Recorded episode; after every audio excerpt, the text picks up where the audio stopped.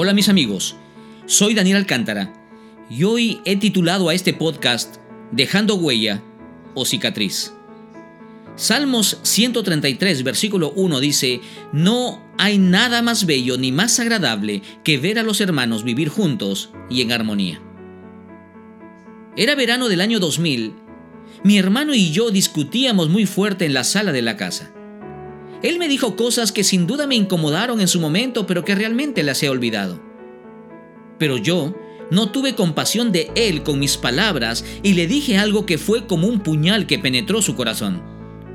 Al decirlas, noté cómo su rostro se iba desdibujando lentamente cuando escuchó de mis labios decir, ¿Cómo quisiera que tú no seas mi hermano? Prefiero cualquiera como hermano menos a ti.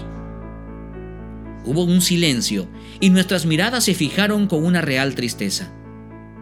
¿Así? ¿Ah, ¿Qué, qué pena, pues, fue su respuesta nerviosa, entrecortada y rápida. Mientras me dio la espalda y se iba a su cuarto, donde se encerró y no salió ni para cenar esa noche, lo recuerdo bien. ¿Por qué será que a los que más amamos son a los que más lastimamos? Yo sé que ese día ocasioné que mi hermano derramara lágrimas que no salieron de sus ojos, sino que salieron de su corazón. Se supone que debemos dejar en nuestros hermanos una huella en sus vidas y no una cicatriz. Lamentablemente, muchas veces, aunque vivimos juntos, estamos totalmente separados. Y aunque somos hermanos, somos como dos desconocidos. ¿Recuerdas cuándo y cómo fue la última vez que heriste a tu hermano o a tu hermana? ¿Qué has dejado en él o en ella? ¿Una huella o una cicatriz?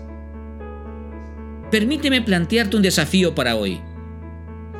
Al margen de lo que tus hermanos han dejado en ti, toma la iniciativa de acercarte y pedir perdón por algo que pasó. Gracias por escucharme. Será hasta la próxima. Que Dios te bendiga.